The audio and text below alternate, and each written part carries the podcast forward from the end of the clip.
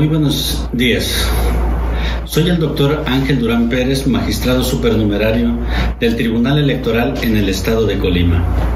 Antes que nada, quiero agradecer a la barra de abogados electorales de México, asociación civil que agrupa a una gran cantidad de especialistas en derecho electoral en toda la República Mexicana.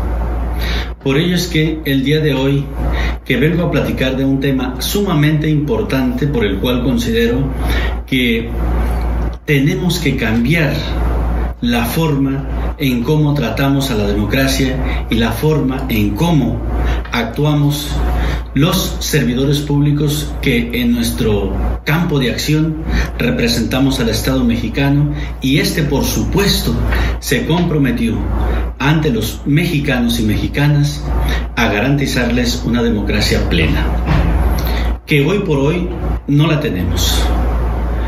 También quiero referirme y agradezco a todos mis compañeros y compañeras que me escuchan y que están dispuestos a darme su opinión y a los que nos acompañan, como en este caso es una especialista amiga mía que conoce muy bien del tema y que seguramente enriquecerá la plática que tengo el día de hoy. Un Estado constitucional sin democracia simple y sencillamente será la puerta de entrada a una gran cantidad de violaciones a derechos humanos y por lo tanto una queja permanente de la sociedad. México, al igual que la gran mayoría de los países en el mundo, se comprometió a respetar la democracia. Luego entonces, como representantes del Estado mexicano, estamos obligados a garantizarlo y sobre todo a llevar a cabo nuestras actividades en pro y en beneficio de esta democracia, lejos de una retórica, pero eso sí, convencidos de que este sistema es el que más nos conviene para que nuestra sociedad y también la del mundo en colaboración con la nuestra desarrolle lo mejor para cada una de las personas que estamos en este sistema. Por otro lado, hay que tomar en cuenta que México vive una democracia, está dentro de los sistemas políticos que tienen como sistema una democracia, entendiendo a la democracia como un sistema de gobierno en donde se tiene que notar la voz y el poder de la sociedad. Es ella la que realmente da el contenido de esta palabra democracia. En su acepción histórica, la democracia significa el poder del pueblo, es decir, este tiene la última palabra y la última decisión de cómo considerará que sus gobernantes actúen en favor de ella. Por eso es que la democracia que hemos adquirido no nada más está siendo protegida y fortalecida por el Estado mexicano, sino que también el día de hoy emergen obligaciones de carácter internacional en donde coadyuvan con la eh, participación de todos los países que tienen ese sistema. Sin embargo, tenemos un enorme problema. La democracia en el mundo, que ya no es tan vieja, pero tampoco relativamente joven, ha ido perdiendo confianza dentro de las sociedades que tienen este sistema. Y tan es así que las democracias que surgen por allá a finales de los años 1700, que desde un principio fue la mejor forma que pudimos ver en cuanto a las libertades humanas, pero como todas las instituciones, si no se establecen rangos de protección y rangos de permanencia duradera, pues se tiene un eh, gran problema a largo plazo. Las democracias en el mundo están en crisis, han ido perdiendo la confianza de la sociedad, cada vez más vemos eh, el rechazo de las agrupaciones de la misma sociedad en general y, por qué no decirlo, en algunos países latinoamericanos dentro de los cuales nos encontramos nosotros, la sociedad ha, ha desconfiado y ha perdido mucha confianza en su sistema democrático. De ahí que me he dado la tarea a investigar este tema con mucho mayor ahínco e importancia, puesto que si no tenemos un Estado democrático como lo establece nuestra Constitución y como lo establecen los tratados internacionales de los que el Estado mexicano se ha comprometido, pues estamos hablando que el futuro de nuestro país como Estado se verá mucho más afectado y la calidad de vida, el desarrollo de la comunidad mexicana, pues será cada vez más peor. Tendremos problemas sociales cada vez más graves y por ello es que surge el interés y la necesidad de voltear a ver qué mecanismos son los más adecuados para revertir estos daños. Pero para eso también debemos analizar que nuestro Estado democrático tiene enormes problemas. Pero también hay que ver cuáles son esos problemas que tenemos y qué es lo que tenemos que hacer precisamente para mejorarla, para cambiarla, para irla adecuando de momento a momento y de acuerdo a los tiempos que nos exige la propia sociedad. Eso es muy importante. La democracia como la conocimos fue básicamente el clamor, el sentir de la sociedad. Representantes de esta emergían durante periodos regularmente preestablecidos en la ley, se convertían en sus representantes y finalmente estos eran la voz de esa sociedad. En su momento todo funcionó muy bien, pero como ustedes lo saben y especialistas en el tema, se fue corrompiendo poco a poco y quienes representan a la sociedad hoy día no gozan de buena salud, sobre todo en los niveles de confianza.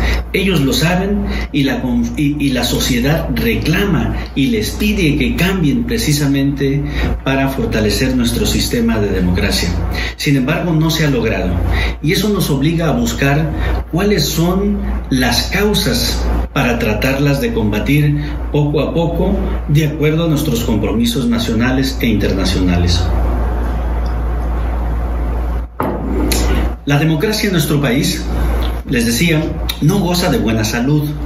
Según el ranking internacional de transparencia internacional, organismos internacionales, como en este caso Transparencia Internacional, que es una institución que mide la democracia en el mundo, a 187 países los evalúa periódicamente cada año y estamos en el ranking 124 de estos 187 países. De hecho, hace dos años estábamos en el lugar 138 y hoy estamos, pareciera ser que vamos bajando poco a poco, pero todavía la percepción de la sociedad considera que en nuestro país es altamente corrompido, lo cual significa que tenemos un Estado constitucional que no es satisfactorio para la sociedad mexicana.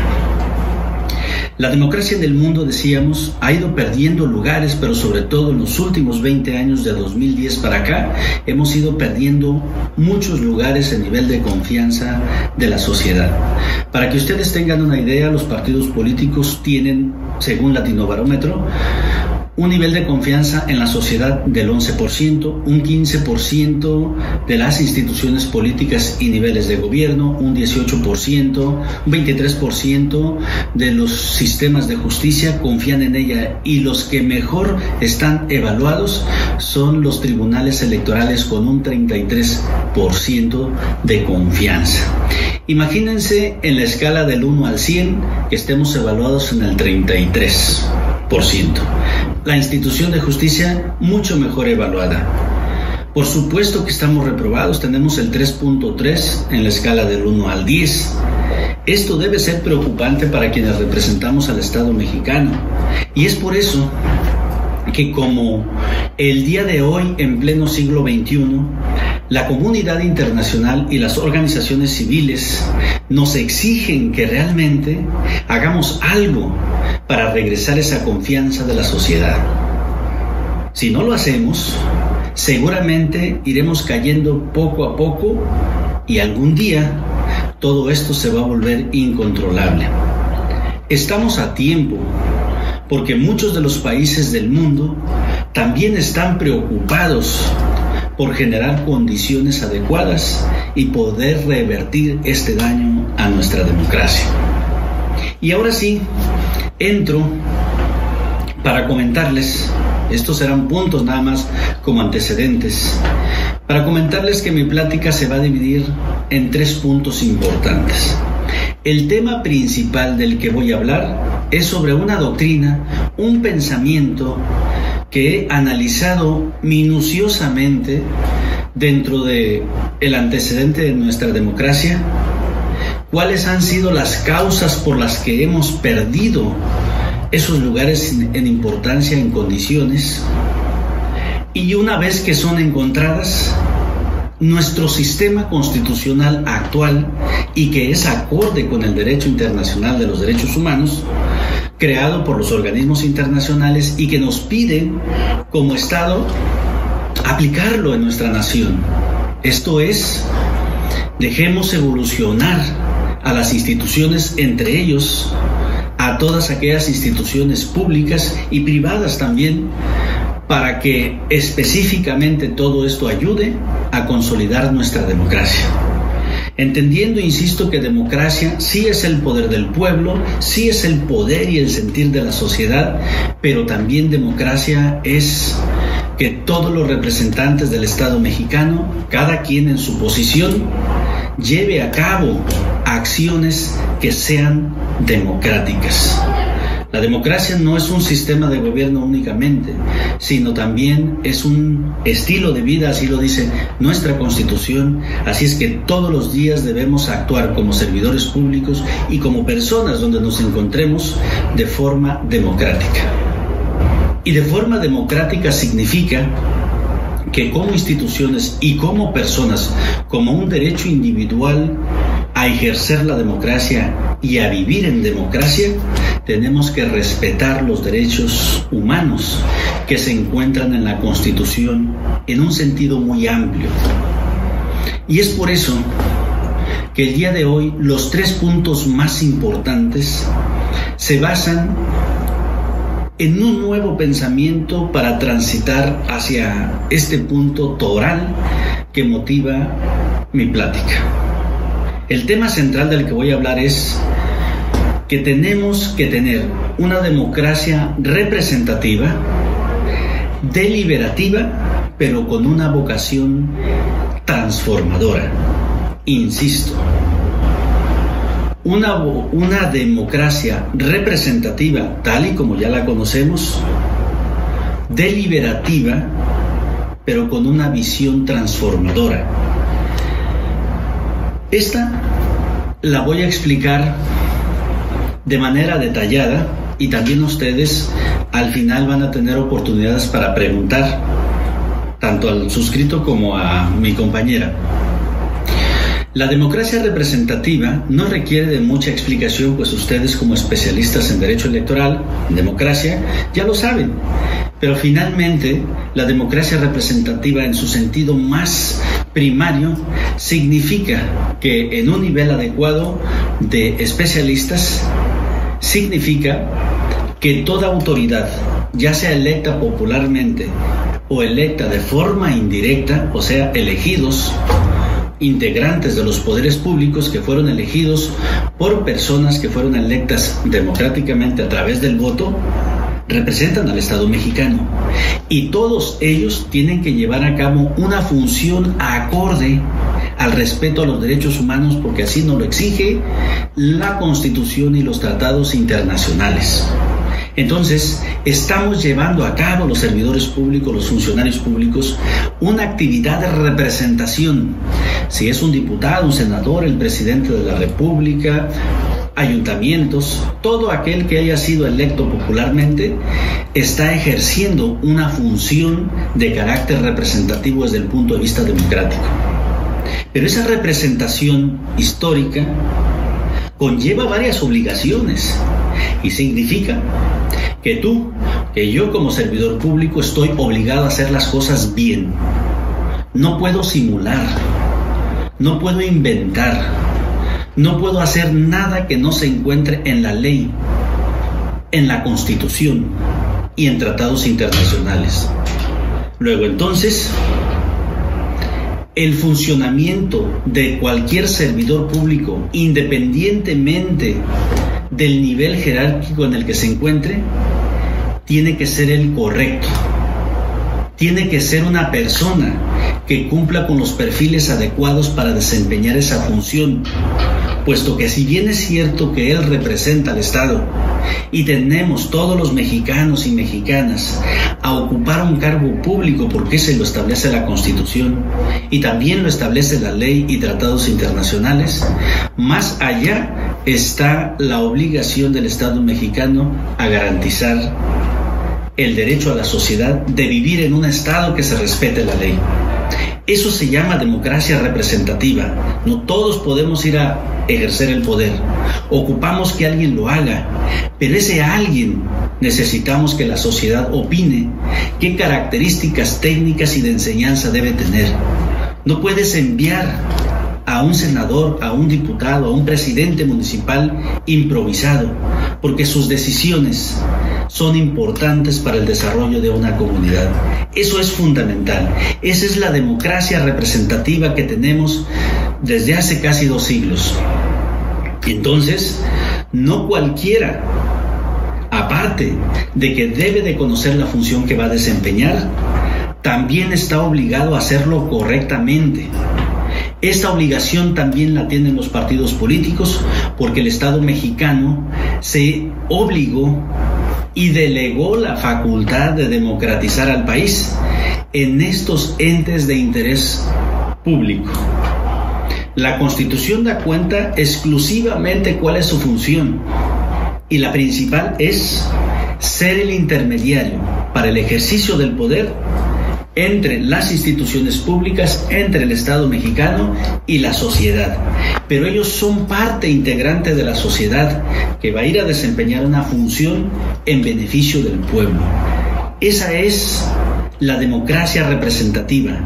Ese es el compromiso, la obligación que tienen los partidos políticos de representarla en su decisión. Son la voz del pueblo. Así es que los partidos políticos que son electos de manera directa y los funcionarios públicos que también son electos democráticamente pero de forma indirecta, así como cualquier otro cargo público que se desempeñe en nuestro país, tiene la obligación de llevarla a cabo de manera correcta. A eso se le llama democracia representativa. Pero, como toda institución decía, esto tiende a bajar de nivel. Y nos hemos dado cuenta que la democracia representativa en los últimos años, en las últimas décadas, por no decirlo de otra manera, ha ido cayendo en la confianza de la sociedad. Y eso no es correcto en democracia porque significa que nos vamos dirigiendo al abismo de la antidemocracia. Un Estado democrático tiene que ser confiable para la sociedad. Es como cuando una persona tiene alguna enfermedad y va con su médico y se toma lo que éste le dice porque le cree, porque le tiene confianza. Puede dormir tranquilo porque está siendo atendido por un profesional. Es lo mismo en democracia. Elijo a mis representantes porque considero que ellos van a tomar las buenas decisiones. Sin embargo, esto no ha ocurrido en los últimos tiempos. Es por ello que surge el segundo punto de los que quiero tratar y que es aquí donde debemos entrar ya de manera activa, de mucha mayor importancia después de haber dado a entender someramente qué es la democracia participativa. El Estado mexicano, la sociedad mexicana, el mundo en general, ya están trabajando sobre tener una democracia. Aparte de representativa, tiene que ser deliberativa. ¿Y qué significa una democracia deliberativa?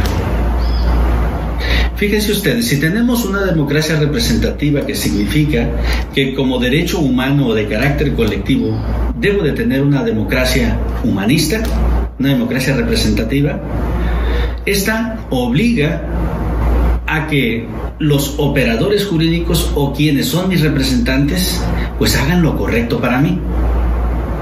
Pero últimamente nos hemos visto a nivel mundial que la mayoría de los partidos políticos y de todos los que han sido votados popularmente deciden por ellos y muy pocas veces llevan al seno del debate parlamentario las propuestas y el sentir de la sociedad.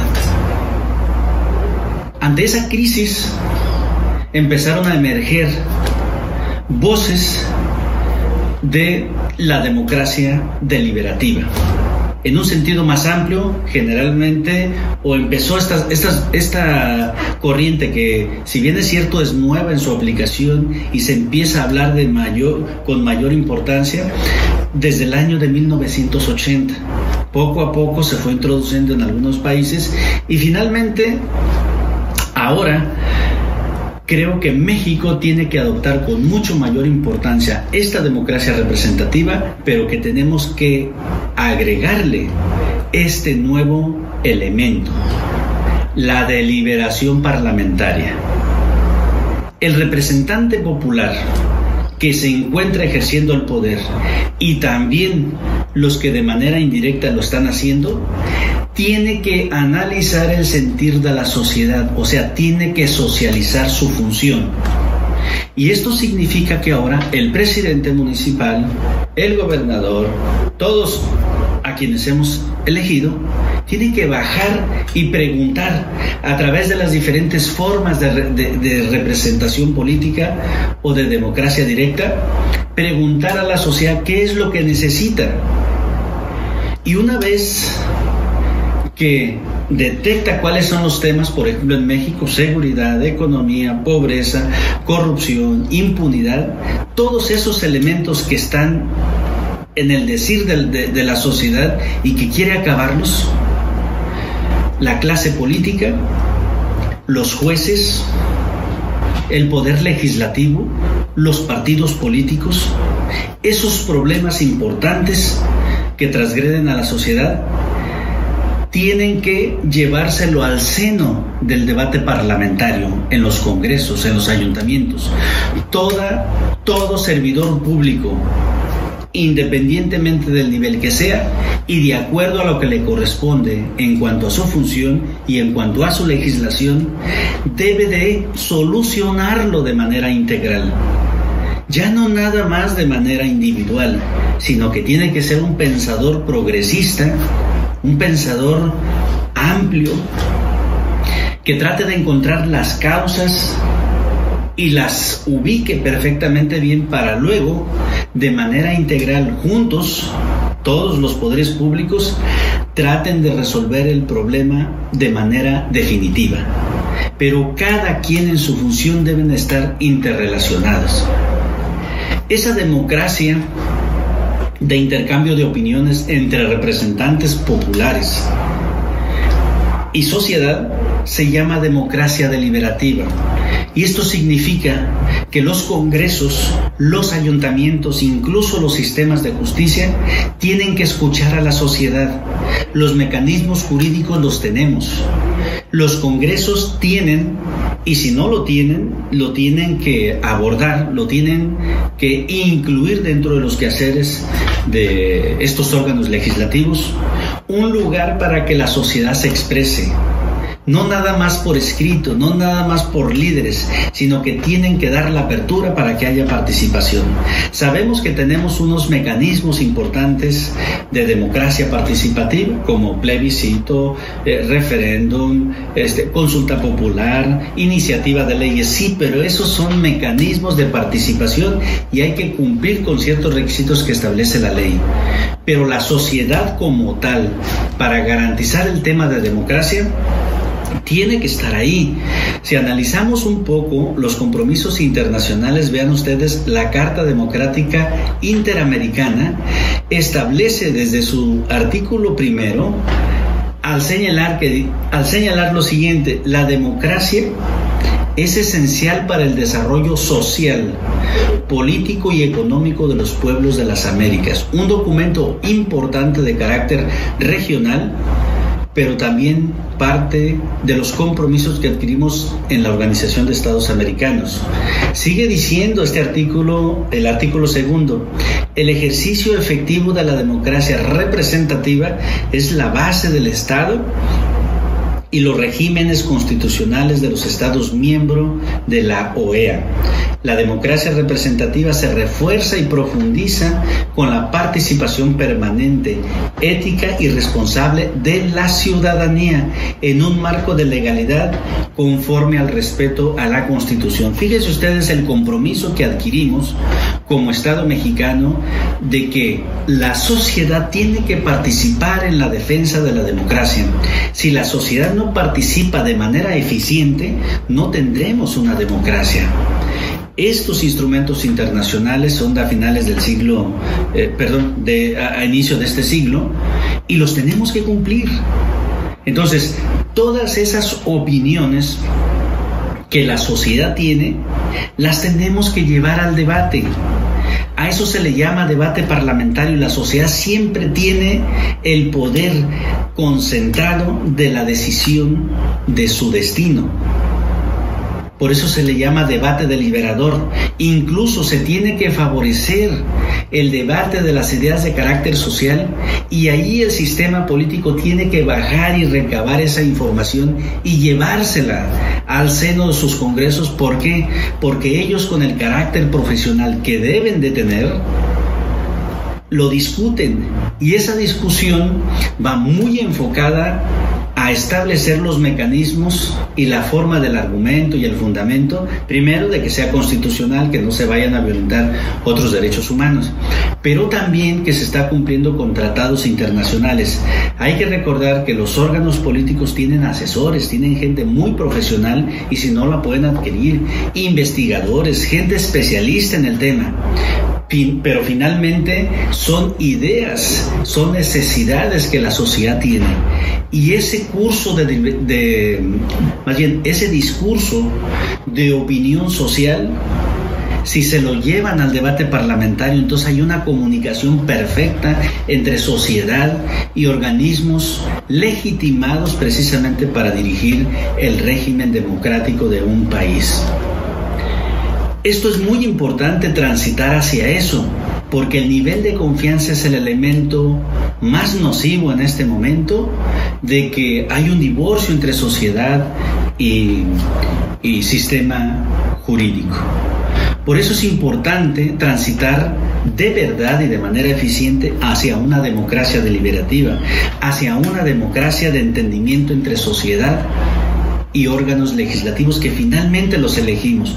Por lo tanto, el Estado mexicano tiene que garantizar que quienes ostenten un cargo público aún de voto directo, ahora en pleno siglo XXI, tenemos que preocuparnos más porque emerjan esos liderazgos y que realmente desempeñen esta función personas que conozcan la función que después van a ejercer en una institución pública pues de lo contrario seguiremos con este mismo problema.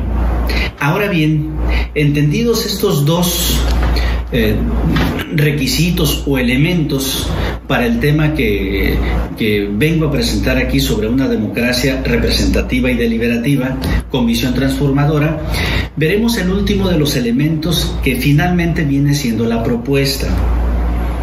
Una vez que mi representante se convierte en una persona preparada y delibera con la sociedad, hay confianza entre ella.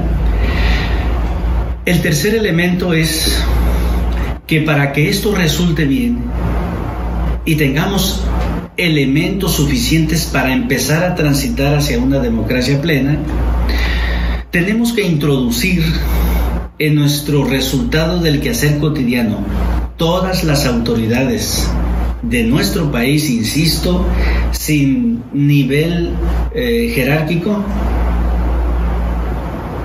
ya sea un policía, un ministro, un presidente de la República, un presidente municipal, un diputado, diputada, debemos de incluir que lo que hagamos es, sea correcto, que cumpla con la ley y que cumpla con la constitución.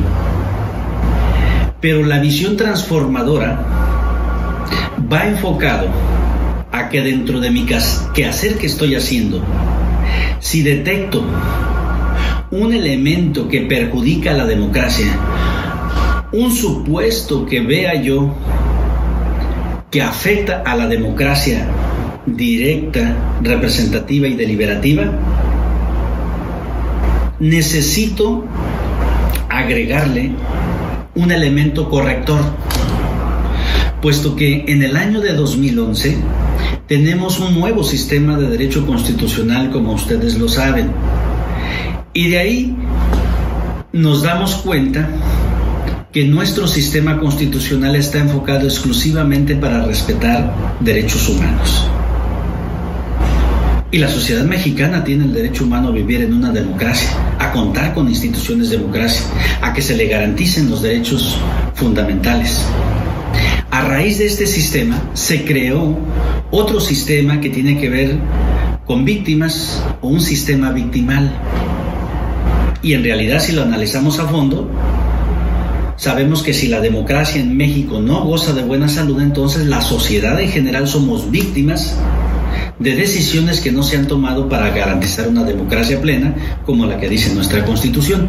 Entonces, cada quien en el ámbito de nuestra competencia, tenemos que encontrar cuál es la causa por las cuales no me deja proteger a la democracia no me deja llevar a cabo una función de beneficio para la sociedad. Y eso es mi perjuicio. Por eso no encuentro ese nivel de confianza ni de comunicación con la sociedad.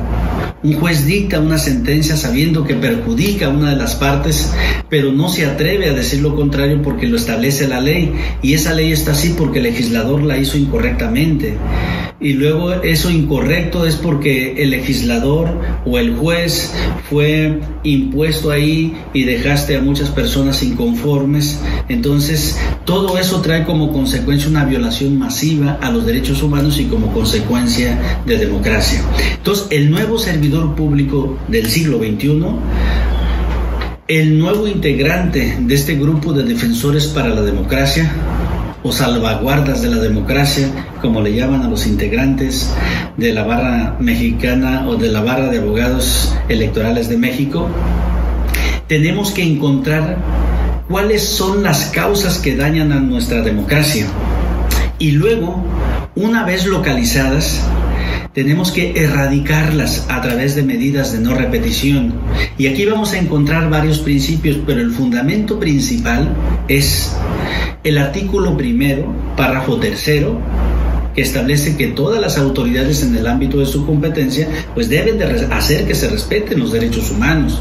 El artículo 17, todos, es una garantía de igualdad, están obligados a garantizar el acceso de justicia, o sea, alguien que, que sea víctima tiene que acudir a los órganos de justicia y de esta manera pues denunciar para que sea erradicado. Y luego crearon a la Ley General de Víctimas, tanto a nivel federal como a nivel estatal existen legislaciones e instituciones públicas encargadas. Entonces, si la democracia está causando daño a la sociedad mexicana, podríamos considerarnos como tal, como colectivo, víctimas de un sistema democrático.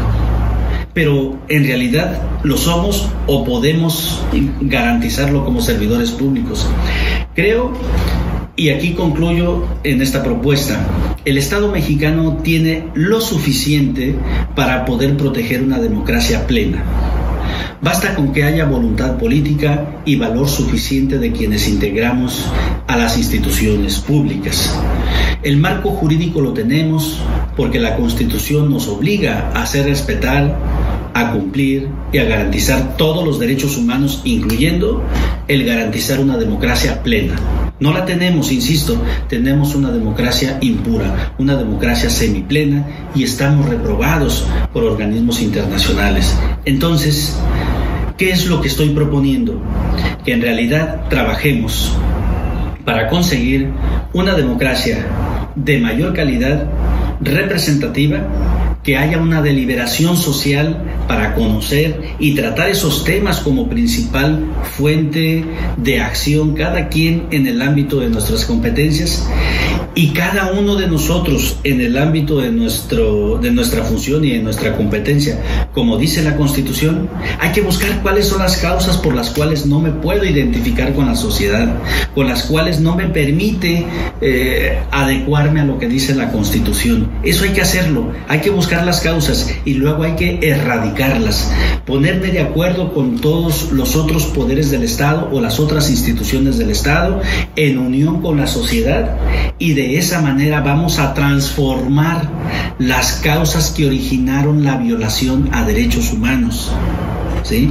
Porque la idea es esa, encontrar cuál es la causa y erradicarla, establecer cualquier mecanismo, y cualquier mecanismo significa el juez, el legislador, el ejecutivo, los órganos autónomos e independientes, la misma sociedad civil debe de entender que si la ley no nos funciona para acabar con un problema social, entonces podemos acudir en realidad a cualquier mecanismo para evitar o para seguir evitando que esa causa que ya detectamos que viola derechos fundamentales, pues vuelva a lesionar a otros integrantes de la sociedad mexicana.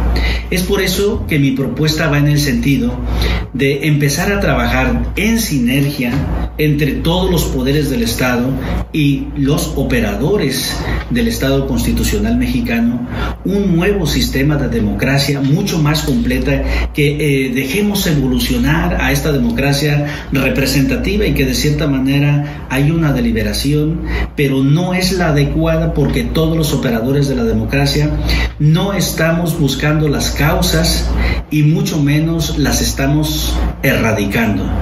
La propuesta finalmente es todos los servidores públicos que representamos al Estado mexicano, si queremos, y esa es la invitación, o los invito a que le vemos el nivel de calidad de nuestra democracia, de impura a plena, pero solamente lo vamos a conseguir erradicando las causas que la originan. Muchos de nosotros, por lógica, sabemos cuáles son. Corrupción, impunidad, injusticia, desigualdad, pobreza, distribución equivocada de la riqueza. necesitamos el fortalecimiento de las instituciones, del Poder Judicial, una división de poderes adecuadas. Eso lo necesitamos adecuar, pero cada quien en el ámbito de su competencia. Y el día que seamos sensibles a esto, nos vamos a dar cuenta, por ejemplo, que un juez puede, dentro de sus atribuciones, si detecta que una legislación es incorrecta y se causó un daño, entonces dictará una resolución condenando también al órgano legislativo para que la modifique. Y si dentro de ese daño que causó la legislación se afectó el patrimonio de una persona, entonces condenará también al Estado o a quien sea para que resarza el daño. Y también el Estado tendrá que hacerse responsable de sus integrantes, de sus representados, que si causan un daño, entonces estos tendrán la obligación de reparar de manera integral los daños a las víctimas. Esto es fundamental porque si no lo hacemos, pues simple y sencillamente no avanzaremos en democracia. La propuesta que hago va muy enfocada a que tratemos de combatir la antidemocracia o la forma en cómo venimos eh, garantizando la democracia con una metodología y un pensamiento diferente. Pero el resultado es exactamente el síntoma de que estamos transitando hacia una democracia pura, hacia una democracia plena. Lo dejo hasta aquí. Espero preguntas y respuestas.